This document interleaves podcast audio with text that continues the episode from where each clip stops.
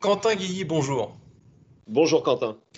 En entreprise, il y a deux types de profils. Il y a ceux qui sont jamais malades, hein, solides comme des rocs, ils, s'en vantent euh, d'ailleurs assez souvent. Euh, et au contraire, il y a ceux qui sont souvent un peu faiblards, indisposés, voire complètement malades. Ça arrive, vous, vous êtes de, quel côté? Moi, je suis plutôt du côté faiblard qui vient quand même travailler parce que son statut et sa présence dans l'entreprise l'y obligent, même si malheureusement c'est au détriment de ma vitesse de réflexion.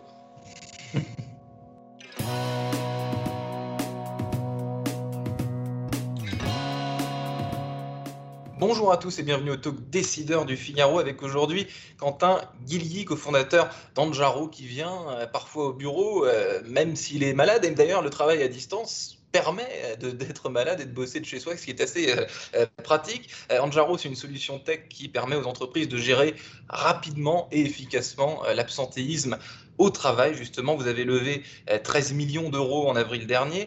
Vous voulez vous donner les moyens d'aller vers l'international. En 2015, votre société s'appelait WeTeam, à ses débuts, c'était déjà international. Pourquoi est-ce que vous avez opté pour Anjaro finalement? Ah, pour plein de raisons. Déjà parce que WeTeam, ça faisait un petit peu trop start-up et nous, on travaille quand même avec des grands groupes euh, qui demandent une certaine stature. Et puis, euh, on voulait un petit peu quitter cette image start-up. Alors, euh, les trois syllabes d'Anjaro, c'est assez sympa. La deuxième chose, c'est que bah, team, ça se confond avec staff ça se confond avec euh, équipe, ça se confond, et finalement ça se confondait avec des gens qui n'avaient rien à voir avec ce qu'on faisait, ce qui fait que quand vous aviez euh, un dîner avec des amis, que vous aviez rencontré Quentin euh, de WeTeam, ben, on disait Ah, j'ai rencontré cette super startup là, mais oh, staff machin ou team truc, puis en fait on était confondu avec tout le reste du marché. Ça a fini par nous agacer, on s'est dit on va s'appeler Anjaro, on aime bien la montagne, ça vient de Kilimanjaro, c'est parfait.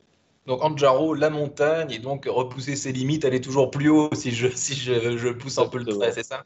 La cordée, les valeurs de la montagne, la solidarité, c'est des choses qui nous parlent énormément.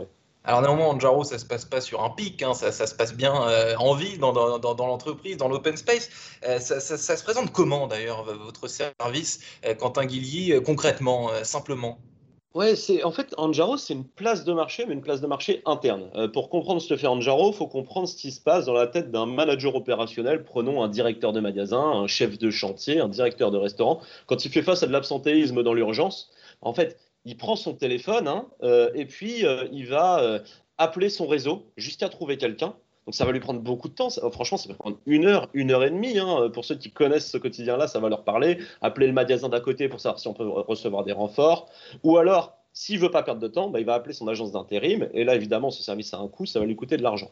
Nous, en fait, notre place de marché, elle va rassembler un petit peu tout l'écosystème euh, de cette entreprise, donc l'écosystème interne, les collaborateurs disponibles, les temps partiels qui veulent travailler plus, qui peuvent lever la main sur Anjaro, les euh, viviers de CDD. Et si personne n'est disponible dans cet écosystème, le manager, toujours sur la même page, il va pouvoir contacter directement une agence d'intérim. Donc en fait, ce qu'il faisait en une heure, une heure et demie pour trouver du personnel, eh ben, il va avoir une vision exhaustive, instantanée sur le personnel disponible. Donc en quelques clics, il va pouvoir euh, contacter 5 ou 10 personnes en quelques clics, il a accès euh, à, des ressources. Concrètement, euh, avec quel type d'entreprise est-ce que vous travaillez le plus, le plus fréquemment? On travaille avec plutôt des grandes entreprises, hein, puisque euh, va travailler avec du Sodexo, du Elior, du NJ, Starbucks, on a des réseaux de crèches. En fait, ça va être des entreprises de plus de 300-400 collaborateurs qu'on va appeler, alors ça vient beaucoup euh, euh, d'un anglicisme, mais col bleu pour faire euh, simple, c'est-à-dire finalement des métiers de terrain qui vont demander une prestation physique sur le terrain, puisque c'est là où finalement l'absentéisme est le plus pénible, puisque quand la personne n'est pas là pour exécuter la prestation, on a un problème. Comme on disait tout à l'heure en rigolant, vous et moi, finalement, si on est absent et qu'on ne peut pas se déplacer, bon, bah, c'est un peu moins critique pour l'entreprise pour une journée que des métiers qui doivent délivrer une prestation comme un chef de cuisine, par exemple tout le monde n'est pas éligible, même si j'aime pas beaucoup ce mot, euh, euh, au, télé, au, télétravail. Est-ce que l'absentéisme, Quentin Guilly, c'est quelque chose qui est euh, plus fréquent chez, vous avez mentionné l'école bleue, qui est plus fréquent chez l'école bleue ou chez l'école blanc? Est-ce qu'on peut un petit peu analyser, prendre le pouls de, de, ces deux absentéismes, évidemment, qui n'ont pas les mêmes impacts et qui sont, qui sont très différents? Je pense qu'on va le dire différemment parce que ce serait sinon prendre des raccourcis un peu trop élevés, mais c'est lié à la pénibilité du travail. Euh, évidemment, euh, moi je vais prendre des exemples très personnels. Hein. Ma maman, elle a euh, toute sa carrière été dans des EHPAD, s'occuper de personnes âgées, fait le ménage chez des gens. Ben, elle a été absente pour des problèmes de dos et des problèmes d'articulation des bras. parce qu'évidemment, son métier était beaucoup plus pénible que le mien, où finalement, à part des problèmes de dos, parce que je me tiens mal sur ma chaise, je vais avoir moins de maladies professionnelles. Donc la pénibilité joue beaucoup. Donc Évidemment, par conséquent, euh, chez l'école bleue, on va avoir un peu plus d'absentéisme, plutôt autour de 7-8%, là où la moyenne, elle est plutôt entre 5 et 6% normalement. Et vous évoquiez tout à l'heure donc euh, cette plateforme où on peut avoir euh, en quelques clics des ressources pour, pour, pour combler des manques qu'on apprend euh, bah, le, jour même. Donc il s'agit d'être rapide. Comment est-ce que vous comptez, comment est-ce que vous perfectionnez peut-être déjà cette offre qui est, qui, est très simple, mais est-ce qu'il y a des, améliorations techniques, des améliorations qualitatives que vous pouvez mettre en œuvre sans cesse? Complètement en fait, parce qu'on est à la recherche de l'instantané. Finalement, ce qu'on fait quand on y réfléchit, c'est très très proche de ce qu'on appelle euh, la gig economy, c'est-à-dire l'économie de, plateforme qui va permettre de trouver du personnel externe euh, euh, pour remplir des prestations, comme par exemple les VTC. Hein. L'expérience utilisateur d'Anjaro est très proche. Donc nous, notre enjeu, c'est de ramener cette instantanéité dans des organisations qui sont plus rigides par leur système de contractualisation, par leur organisation. Et donc, ça demande une recherche permanente en termes de produits, de, conversations passionnantes avec nos clients, pour réussir, dans le respect de ces organisations, dans le respect de leur passé et de leur structure, euh, d'amener cette instantanéité. Vous avez évoqué deux termes totalement euh, antinomiques, c'est euh, la rigidité et l'instantanéité. Il y a la paperasse, il y a les contrats, il y a le, tout ça, et Dieu sait que c'est très présent j'allais dire en France, mais, mais, mais, mais pas que. Comment est-ce que vous arrivez à être toujours euh, dans vos droits, à être toujours euh, légal et faire en sorte que, bah, appeler un renfort, oui, mais il euh, faut, que ce, faut que ce soit écrit noir sur blanc et qu'il n'y ait pas de, et ait pas de, de, de, de défaut à ce niveau-là? Alors moi, je, suis ancien RH et donc j'étais une des premières victimes de la rigidité du code du travail français. Je travaillais un petit peu à l'étranger, donc j'ai aussi connu euh, des, euh, des, des, codes du travail également compliqués. Et en fait, quand on le fait à la main, c'est vrai que c'est extrêmement pénible de rédiger un contrat de travail. maintenant, je suis passé du côté de la technologie, euh, des, logiciels. Le droit du travail français, il est compliqué, mais il est précis. Et ce qui est précis, c'est codable. Et donc en fait, c'est vachement pratique parce qu'avec un petit jeu d'échange de données, par exemple avec un système de gestion des temps euh, ou avec tout simplement des systèmes de contrôle bloquant qu'on met directement dans notre application en fonction des heures travaillées, eh ben, on donne l'assurance à nos clients qu'on est dans le respect des normes légales. Et nous, finalement, ben, la différence de quelqu'un qui le fait à la main, on n'a pas à réfléchir à chaque fois que ça arrive, une fois que c'est codé, eh ben, notre client il a l'assurance que ça marche. Et donc c'est plutôt une, très forte assurance pour nos clients il ne faut pas oublier que le processus qu'on remplace, il se fait par téléphone. Et par téléphone, bah, il n'y a pas de contrôle bloquant. Donc il y a pas mal d'erreurs et pas mal de risques juridiques euh, qui, sont, euh, auxquels les entreprises sont un peu à la merci. Quoi.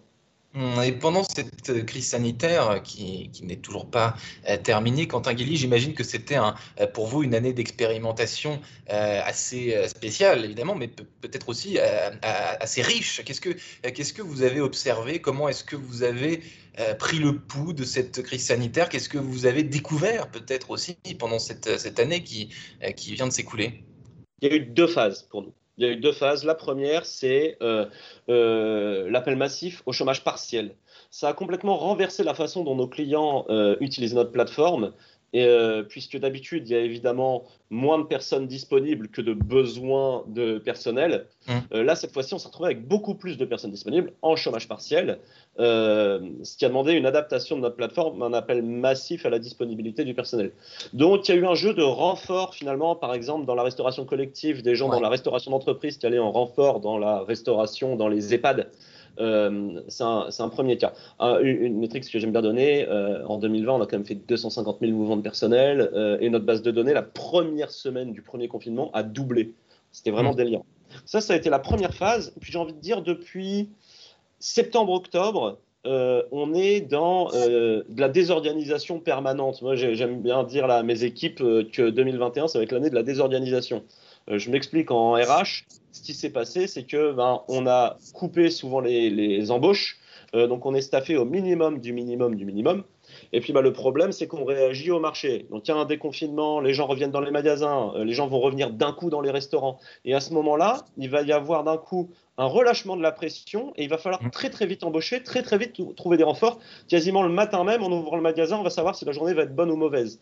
Et donc, qui dit désorganisation dit un besoin d'ultra réactivité. Et donc là, on voit bien que notre outil retourne finalement à, ce à quoi il sert, c'est-à-dire à trouver du personnel très rapidement euh, euh, pour gérer ces changements brutaux d'activité euh, chez nos clients.